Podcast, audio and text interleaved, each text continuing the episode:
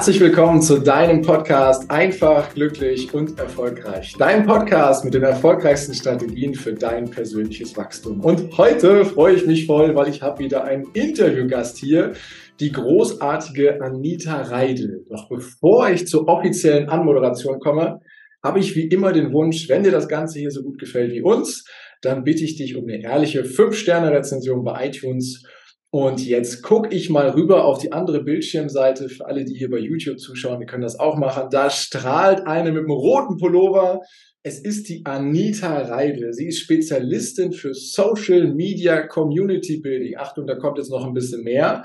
Sie ist Trainerin, sie ist Coach, sie ist Unternehmerin, sie ist Podcasterin, sie ist Bestseller-Autorin und, und, und noch ganz viel mehr, was ich jetzt hier gar nicht erwähnt habe. Sie selbst nennt sich die Wutmacherin und Anita ist auch noch Expertin für Schattenemotionen. Also alle Emotionen, wie zum Beispiel Wut, Trauer, Angst, die so viele so richtig gerne wegdrücken wollen.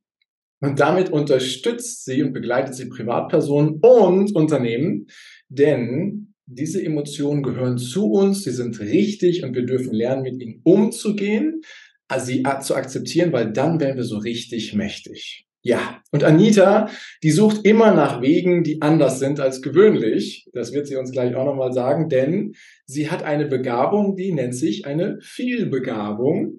Und unter anderem ist sie auch noch vor einiger Zeit nach Mallorca ausgewandert, führt von dort ihr Business, ist vor wenigen Tagen oder eigentlich bis eben noch krank gewesen, trotzdem jetzt hier mit voller Energie. Ich freue mich riesig. Anita Reidel, herzlich willkommen in diesem Podcast. Vielen herzlichen Dank für die Einladung. Und wie gesagt, meine Stimme klingt normalerweise anders, aber heute extra bisschen rauchig für deine Podcast-Folge. Herrlich. Alle Zuhörer hier, die diese rauchige Stimme hören, viel Spaß in den nächsten Minuten. Und wir gucken mal ganz kurz rein, liebe Anita. Ich freue mich voll, dass du da bist und hol uns doch mal ein Stück weit ins Boot wie es so in Kindertagen gewesen ist. Also so in der Jugend, so am Tisch der Familie Reidel war es eher ein bisschen behüteter, war es eher ein bisschen abenteuerlicher. Hol uns doch mal ins Boot, wie es damals so gewesen ist. Weil du kommst ja nicht ursprünglich aus Mallorca, sondern aus einer ganz anderen Region. Nein, tatsächlich äh, gibt es mich als kleines Mädchen. Reidel ist ja mein angeheirateter Familienname. Das heißt, in, äh, Mädchenname Sturz, wie hinfallen. Okay. Ähm, das ist auch leicht zu merken war aber gar nicht so ähm, behütet und äh, liebevoll, wie man sich das wünschen würde. Das heißt, ich komme eher aus einer, ja, ich würde sagen, die ersten Jahre waren in Ordnung, ab dem Zeitpunkt, wo ich begonnen habe, meine eigene Meinung ähm, auch kund zu tun und nicht das zu tun, was meine Mutter gerne hätte, ähm, ist es dann nicht mehr ganz so schön geworden. In der Schule wurde ich gemobbt, zu Hause nicht ernst genommen und nicht äh, gesehen, nicht wahrgenommen. Äh, meine Mutter selbst leidet an einer psychischen Erkrankung einer Bipolarität. Das heißt, da wechselt die Stimmung von gleich von 0 auf 100 in wenigen Sekunden. Und das nimmt man sich als Jugendliche oder klein, äh, kleines Kind immer sehr persönlich. Das heißt, ich habe gelernt, still zu sein, zurückgezogen, keine Meinung zu sagen, ähm, es für mich zu behalten. Sollte ich nämlich mal eine andere Meinung haben, dann geschieht Donnerwetter. Das erzähle ich deshalb so genau, weil sich das halt ins Leben weiterträgt, in die ersten Partnerschaften, in die ersten Jobs, die man so hat. Und ja, das war ein ganz schönes Stück Arbeit, bis ich zu der Rampensau geworden bin, die ich jetzt bin und einfach selbst vier Podcasts habe oder whatever an Bühnen nutze für mich. Das heißt, für jeden, der jetzt sagt, ja, ich hatte nicht so eine schöne Kindheit, I feel you, aber man kann das alles ändern. So, und das ist also neben der Bestürzung, ich fühle gerade mit, äh, was alles in den Kindertagen passiert ist, bin ich natürlich jetzt total neugierig und ich glaube, die Zuhörerinnen und Zuhörer auch. Wie ist das denn möglich, quasi aus diesem ähm, Umfeld und aus diesem Mindset heraus jetzt zu dieser Rampensau zu werden, wie du bist? Weil du bist ja, du spielst ja gefühlt auf allen Bühnen, äh, überall die, so die Hauptrolle und stehst da und strahlst, was das Zeug nur hält. Und wo, wo ist so dieser Gibt es da irgendwo so einen Punkt, wo du in deinem Leben gesagt hast, so jetzt, jetzt treffe ich die Entscheidung und gehe anders oder war das eher ein schleichender Prozess? Mehrere Pro äh, Punkte sicherlich, aber unter anderem die Wut. Deshalb auch die Expertin für Schattenemotionen, weil ich herausgefunden habe, diese Wut, dieses Innere, man weiß ja, dass was nicht stimmt. Man weiß, dass man nicht, man spürt das, dass man nicht ernst genommen wird, nicht wahrgenommen wird. Und es gibt einen Grund, warum ich seit 20 Jahren keinen Kontakt zu meinem Elternhaus und auch meinem Bruder nicht habe. Das heißt, äh, dieser Kontaktabbruch war die Möglichkeit für mich, aber auch für meine Tochter, die nächste Generation, hier einen Generationsbruch zu machen. Und ja. ich glaube, ohne diesen Umfeldwechsel hätte das nicht funktioniert. Die Mobbing-Vergangenheit in der Schule war vier Jahre schwerstes Mobbing. Also jetzt gerade geht das durch alle Medien äh, vom Bespucken und dergleichen. Ich kenne das mit Haare anzünden und dergleichen schon vor 20 Jahren. Nur hat es keiner gefilmt. Wir hatten noch keine Handys damals. Ja. Ähm, aber äh, hat genauso stattgefunden, nur wurde es nicht gefilmt. Mhm. Und ich habe dann Schule gewechselt, das heißt wieder Umfeld gewechselt. Ich habe Job gewechselt, ich habe den Partner gewechselt, keinen Zugang, also keinen äh, Kontakt mehr zu den Eltern. Das heißt, das waren schon immer die Momente, wo man die Wut nutzt, weil irgendwann einmal beendet man die Beziehung zum Partner und sagt, du tust mir einfach nicht mehr gut. Ich, ich liebe dich zwar, aber mich liebe ich mehr. Und diese Wut, dieser Antrieb war für so einen Wechsel immer gut. Da ruckelt's zwar, aber es gibt ja den Spruch, wenn das Leben so richtig dich durchschüttelt, schaltet es in den nächsten Gang. Und ich glaube, das ist für diesen Wachstum, dieses Kennenlernen sehr, sehr wichtig. Und dann war sehr, sehr viel innerer Antrieb, das gebe ich sehr, sehr gerne in meinen Coachings, weil ganz viele brauchen da dann eher die helfende Hand, die unterstützende Hand. Die haben nicht so viel Wut, Gott sei Dank, wenn sie so ein Leben nicht hatten. Aber da bin ich gerne die unterstützende Hand, die zeigt, wenn man einen kleinen Schritt außerhalb der Komfortzone geht, dann ist es viel einfacher, als immer zu sagen, ach, jetzt geh von null auf Bühne mit 10.000 Menschen, das schaffst du schon. Das sind viel zu große Schritte. Aber so ein kleiner Schritt in Begleitung, das kann schon sehr gut helfen für alle da draußen. Wow, Wow, ähm, also danke für den Hinweis, dass das so geht. Wenn ich das richtig raushöre, ist Wut dann ein richtiger Kraft- und Powergeber sozusagen, aus dem du richtig viel Kraft ziehen kannst. Also Wut ist nicht nur was, was Negatives besetztes, sondern da kannst du ganz viel positive Kraft rausziehen, um in die Umsetzung zu kommen. Doch ich habe eine Frage im Kopf. Äh, du hast gesagt, du hast immer wieder die, die Umfelder gewechselt oder die Situationen verändert. Und ähm, bei vielen Menschen ist das ja so, dass wenn sie diese, die eine Beziehung beenden und in die nächste gehen, dass sich aber die, die Erlebnisse irgendwie wieder wiederholen. Das ist doch immer wieder irgendwie das Gleiche ist, was da auf einmal passiert und sich die Leute fragen, oh, warum ziehe ich denn immer diese Menschen an oder warum zählt mir das, derselbe Chef oder was weiß ich? Ähm, das scheint bei dir nicht so der Fall gewesen zu sein. Wo ist da der Unterschied, dass du nicht nur das Umfeld gewechselt hast, sondern dass du es auch geschafft hast, dann ein anderes Level und eine andere Qualität zu erreichen? Also ganz, ganz sicher Persönlichkeitsentwicklung. Da brauchen wir uns nichts vormachen. Ähm, man beschäftigt sich mit sich selbst, geht in die Reflexion, geht überlegt, warum, auch in Folge der Wut. Viele Leute sind wütend und überlegen nie, was hat mich eigentlich gerade wütend gemacht? Und wütend werden wir, wenn wir Werte oder Grenzen überschritten werden. Und wenn ich diese Grenzen aber nie kommuniziert habe oder diese Grenzen überschreiten habe lassen, das ist dann die Wut gegen sich selbst übrigens, die ist noch fataler, äh, ja, dann muss man eben in diese Selbstreflexion gehen. Und wenn das in einer Partnerschaft war, dann hat es schon was damit zu tun, in dieser Selbstreflexion zu erkennen, nein, also den, der jetzt zum Beispiel ein Alkoholproblem hat, das möchte ich nicht, den nehme ich mir nicht wieder. Wenn ich das aber als gegeben, als Status quo, als ich habe nichts anderes verdient sehe, gerade in der Persönlichkeitsentwicklung geht es ja auch viel um Selbstliebe, Selbstbewusstsein aufbauen.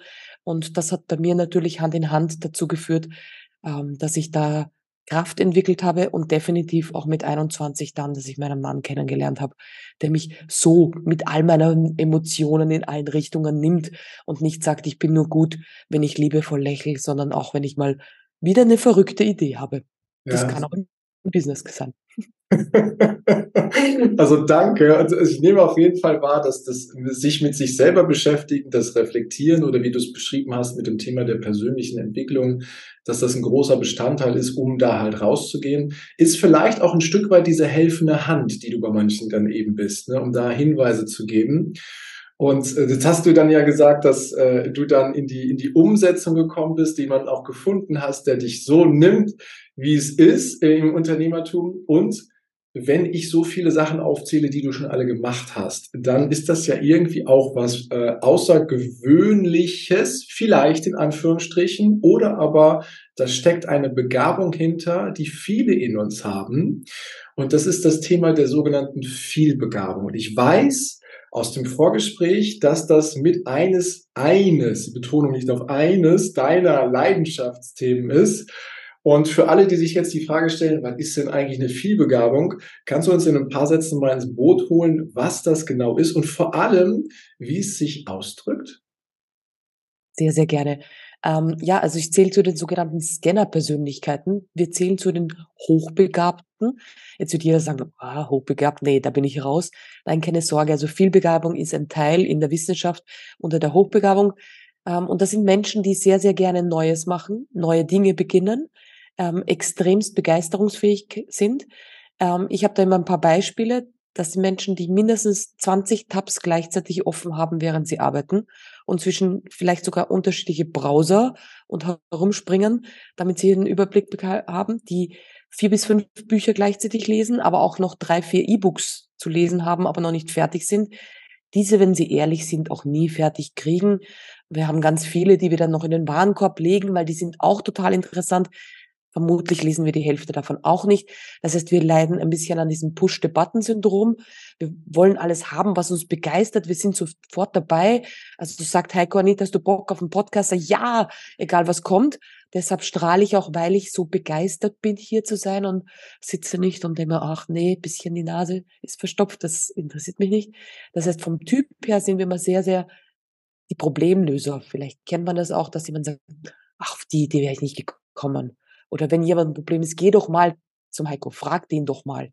Das liegt an den guten Synapsen im Gehirn. Wir haben eine starke Autobahn zwischen linker und rechter Gehirnhälfte, äh, sind sehr, sehr gut vernetzt. Das heißt, wir scannen so ein bisschen das Vis-à-vis. -vis. Wir erkennen schnell bei den anderen, wie ist die Stimmung, also Stimmung, ungesprochenes Wort, ähm, sind extremst gute Impulsgeber. Nur auf der anderen Seite ziehen wir Dinge nicht so gerne extremst lange durch. Mhm. Also so ein Drei-Jahres-Coaching wäre für uns, oh, sowohl zu geben als auch zu nehmen, oh nee, weiß ich nicht. Manche hören den Podcast auf nach 50 Folgen und sagen, das war's. Wo dann andere außen sagen, na, zieh doch mal eine Sache durch. Und deshalb haben Scanner innerlich immer dieses Gefühl, nicht gut und richtig zu sein, weil irgendwie habe ich nicht den einen Job, sondern ich habe einen ganz bunten Lebenslauf. Oder ich habe drei Studien begonnen und keines beendet oder nur eines davon. Und diese Menschen haben immer das Gefühl, nicht richtig, nicht fokussiert zu sein, nichts durchziehen zu können. Dabei ist gerade dieses Vielbegabung, diese Vielbegabung, dieses Ideen geben eine richtige, ähm, ein richtiges Talent. Und wenn man das nutzt, dann kann man sein eigenes Business da wunderbar mit vielen Projekten an den Start bringen. Okay, voll spannend. Danke. Ich habe verstanden, was eine Vielbegabung oder eine Scanner-Persönlichkeit ist. Ich sehe die Begabung, ich sehe die Macht sozusagen und wenn ich jetzt von, nehme ich mal die Bürosituation, wie du geschrieben, beschrieben hast, da sind äh, drei Browser auf mit 20 Tabs jeweils, die da geöffnet sind. Der Schreibtisch ist wahrscheinlich noch ausgebreitet mit den Dingen, die da sind. Da kleben 25 Post-its, drei, vier Bücher liegen da. Und wenn jetzt Kollegen von draußen drauf gucken, denken die, du liebe Zeit, was ist denn das für ein Chaos? Aber die, diese Menschen, die das so machen, brauchen das, um den Überblick zu haben und um sich gut zu fühlen, richtig? So habe ich es gerade wahrgenommen. Genau, beziehungsweise ist es so, dass wir einfach wissen, dass unsere Aufmerksamkeitsspanne, wie sie bei vielen Menschen übrigens ist, nur für zum Beispiel 20 Minuten, 40 Minuten oder dergleichen auf einem Thema ist. Das heißt, wir arbeiten an einer Webseite, dann beginnt es schon mühselig zu werden. Dann mussten, müssen wir uns schon zwingen, dran zu bleiben. Dann öffnet sich aber ein anderer Tab und ach, das wollte ich auch noch, eine E-Mail wollte ich schicken. Dann schicke ich mal die E-Mail, mache ich mal das. Das heißt aber, oft hat man das Gefühl, ich bin nicht fokussiert. Nein, ich zwinge mich aber oft in diesem Fokus zu bleiben, anstatt, wenn die Begeisterung abflacht, mal was anderes zu machen und dann wieder zurückzugehen. Das heißt, wir arbeiten sehr, sehr gut und schnell in 20 Minuten, wo wer andere vielleicht zwei, drei Stunden benötigt, weil er diese Vielbegabung nicht hat, aber werden dann von Kollegen immer so angeschaut, na ja, was du nach 20 Minuten hast, das kann nicht so gut sein. Doch, das ist dann auch sehr, sehr gut. Ja. Und dann ist natürlich innerhalb des Büros ein bisschen so der Zwist, weil wer bekommt die nächste Arbeit? Der, der schon fertig ist. Ja. Dadurch ja. immer mit mehr am Schreibtisch voll belagert und mit Problemen, die dann die anderen nicht lösen können. Das ist auch so ein Trigger. Ich habe da ein Problem und finde keine Lösung. Da hört der Scanner schon auf und hilft dann auch noch den Kollegen da drüben zusätzlich zur Arbeit. Und dadurch lernen, haben die oft das Gefühl, richtig ausgebrannt und ausgenutzt zu sein. Das wollte ich gerade sagen, das ist wahrscheinlich die Gefahr, die da drin steckt. Gerade wenn auch die eigene Reflexion sagt, ähm, das, das, passt irgendwie nicht in die normale Welt. Ne? Genau. Äh, was ja dann auch eine Menge innerlichen Druck oder auch äußerlichen Druck dann eben ausüben kann. Jetzt hast du gerade schon gesagt, okay, wenn ich als Scanner unterwegs bin, kann das sein, dass ich sogar schneller bin als andere, als die, die äh, normalen in Anführungsstrichen. Wobei hier keine Wertung ist. Ne? Es ist einfach nur eine, interessant draufzuschauen. Und äh, du, dann hast du eben gesagt, vielleicht ist es hilfreich, dass ich auf meine Begeisterung, auf mein Interesse achte. Wenn ich feststelle, das sind jetzt nur 20 Minuten, dann ist es okay. Vielleicht brauche ich ein nettes System, dass ich mich später noch daran erinnere, aber ich arbeite dann halt an meinen Themen weiter, die mich jetzt interessieren und später weiter. Ist das eine Methode, die hilft sozusagen, damit leichter umzugehen und auch ja am Ende dann äh, den Weg des Erfolgs auch zu gehen, weil deine Sachen sind ja alle erfolgreich und äh, da steckt ja nicht nur 20 Minuten Arbeit drin, sondern deutlich mehr. Absolut. Also ähm, ich versuche mir aber auch meine ähm, Projekte so zu legen, dass ich wenn ich von einer Idee begeistert bin, sie sofort auf Schiene bringe. Es gibt ganz, ganz viele, die haben tolle Ideen und warten und überlegen und gehen erst in diese Pro- und Kontraliste. Wir Scanner, wir haben eine Idee, oh, lass uns gemeinsam irgendwas machen und dann machen Scanner das sofort. Die wollen jetzt eine Landingpage bauen und lass uns den Kurs gleich aufnehmen oder in der nächsten Woche, aber nicht in einem Monat. Das heißt, wir brauchen diesen Drive gleich von der Begeisterung. Und den zu nutzen, das ist super. Und wenn der abflaut, bisschen weglegen, dann nochmal darüber reden, jemandem anderen erzählen, am besten nochmal einem Scanner, der dann sagt, boah, krass, na, das ist eine riesen Idee. Mit der kommt die Weltherrschaft. Wir lieben es, die Weltherrschaft anzustreben, wir Scanner. Das heißt, wenn jemand sagt, boah, das ist eine riesen Idee, dann kommt die Begeisterungsfähigkeit wieder dann springen wir wieder drauf, arbeiten wieder weiter an dem Produkt, erzählen es in einem Instagram Live, dann sagt die Zielgruppe, juhu, wir warten schon total drauf und die Begeisterung ist wieder da. Das heißt, es gibt so ein paar Begeisterungstrigger, die wir dafür sorgen können, dass wir zum Beispiel auch, so wie ich, vier Podcasts über mehrere, nicht nur über zehn Folgen, sondern über wesentlich mehr am Laufen haben. Genau. Wow. Wow. Und nicht nur Podcast, weil du bist ja auch Unternehmerin ne, und hast ja dann viele Dinge aufgebaut. Ich habe die ganze Zeit ein Thema im Kopf und denke mir, du bist äh, selbstständig, Unternehmerin, machst ganz viele Dinge und ähm, hast gesagt, ich löse mich quasi von einem festen Angestelltenverhältnis, wenn du da jemals drin warst. und äh, mach halt mein Ding, wo ich es halt auch so steuern kann, wie es gut ist, quasi für mich als Scanner, Persönlichkeit oder als vielbegabte. Jetzt gibt es aber sicherlich auch ganz viele Menschen da draußen, die jetzt nicht in, in einem Unternehmertum drin sind, sondern die halt im Angestelltenjob sind, vielleicht bestimmte Vorgaben einhalten müssen. Hast du da vielleicht noch so Hilfsmittel, Tipps oder Methoden, wie man auch in einem festeren Rahmen besser in die, ähm, ja, in die Qualität reinkommt und in, in das, dass es auch dir dann leicht fällt, als dass es irgendwie so verbissen wird? Also tatsächlich gibt's auch im Angestelltenjob ähm, ganz viele Jobs, die ein bisschen flexibler sind, wo man eine gewisse Eigenverantwortung hat. Das heißt, äh, Scanner leiden nicht so sehr am Burnout, sondern eher am Boreout. Wenn okay. man eine Tätigkeit immer zugleich, also immer gleich macht, wird diese Autobahn zwischen linker und rechter Gehirnhälfte einfach irgendwann mal zur, zum Feldweg. Mhm. Ähm, das, das ist eher das Problem. Es gibt aber ganz viele, die sagen, sie haben so eine Art Pay-Your-Bill-Job. Also ich gehe arbeiten und mache das, denke da nicht großartig drüber nach, mache das seit 20 Jahren, bin aber dann im Privaten total kreativ. Hm. Bin bei der Freiwilligen Feuerwehr, bin äh, in irgendeinem anderen Verein tätig. Ich äh, äh, unterstütze den Tierschutz. Also die wollen dann ihre Kreativität, ihre Lösungsorientierung, ihr Impuls geben, dann vielleicht in einer Vereinsarbeit auslösen. Das heißt, ähm, äh, ausleben, Entschuldigung. Das heißt, dass gerade da nicht diese Diskrepanz ist, es muss jetzt der ultimative, erfüllende Job sein. Und jede Friseurin hat ja auch immer unterschiedliche ähm, Kunden da stehen und unterschiedliche Menschen, die ihnen Geschichten erzählen. Und das heißt, auch da kann eine Scanner-Persönlichkeit total aufgehen. Da kommen die unterschiedlichsten Köpfe mit den unterschiedlichsten Schwierigkeiten und es sind unterschiedlichste Probleme, unterschiedliche Geschichten. Es ist nicht immer das Gleiche. Okay. Ich glaube jetzt rein nur Reisepass abstempeln ist jetzt nicht für die geborene Scannerin oder Scanner. Aber es gibt sehr wohl Jobs und es gibt auch den Hausmeister zum Beispiel in einer Schule, der permanent Probleme lösen muss, weil wieder irgendwas nicht funktioniert. Da ist es super, wenn er auf linke und rechte Gehirnhälfte zurückblicken kann, sagen, warte, letzte Woche hat mir derjenige was erzählt, da hinten steht eine Leiter, ich könnte das machen. Also dieses schnell kombinieren, das kann auch für die Hausmeistertätigkeit sein, wie wunderbar 40 Jahre lang Hausmeister ist. Ähm, das heißt, in seinem Job schauen, wie kann ich mir unterschiedlichste Reize schaffen? Gibt es die Möglichkeit, hier Unterschiede zu bringen? Und da vielleicht auch mal zum Vorgesetzten zu sagen, ähm, ich würde gern projektorientiert oder etwas, was immer so eine Art Abschluss hat. Mhm. Ähm, da kann ich mein größtes Potenzial. Und wenn nicht, dann eben, wie gesagt, im Hobby vielleicht etwas suchen, was jetzt nicht stricken alleine im Kämmerchen ist, sondern vielleicht dann einen Strickverein mit unterschiedlichen Leuten, mit unterschiedlichen Gegebenheiten. Okay. Ist das vielleicht auch eine Riesenchance für die, für die ähm, Gesellschaft, für die Wirtschaft, für das Land sozusagen, diese Persönlichkeiten zu erkennen, zu entdecken? Nehmen wir jetzt mal Führungskräfte, ne, die ein Team haben, da, da hast du ja alle drin und auch die vielbegabten. Und wir haben ja, um den Kontext gerade mal zu schaffen, in unserer Gesellschaft und in unserer Wirtschaft durchaus Herausforderungen, die nicht mehr kalkulierbar sind.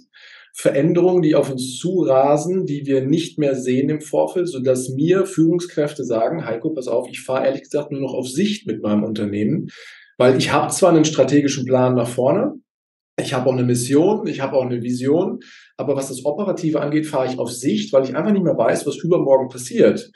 Und ich kann das, ich kann das nicht mehr planen wie quasi vor 20 Jahren sozusagen, weil es einfach so schnell geworden ist, aber auch so gravierend oder tiefgreifend, ohne das als böse oder wertend zu sehen. So, und jetzt kommen wir zurück. Jetzt hast du ähm, äh, viel Begabte in deinem Team. Und das wäre jetzt ja eine Riesenchance als Unternehmer oder als Führungskraft rauszufinden, okay, die Person kann jetzt quasi wunderbar durch diesen Nebel manövrieren und hilft mir dabei. Oder, oder wie siehst du das? Das war der erste Teil des Interviews. Vielen Dank, dass du dir bis hierhin die Zeit genommen hast. Und gleich geht es weiter. Ich wünsche dir viel Spaß mit dem zweiten Teil.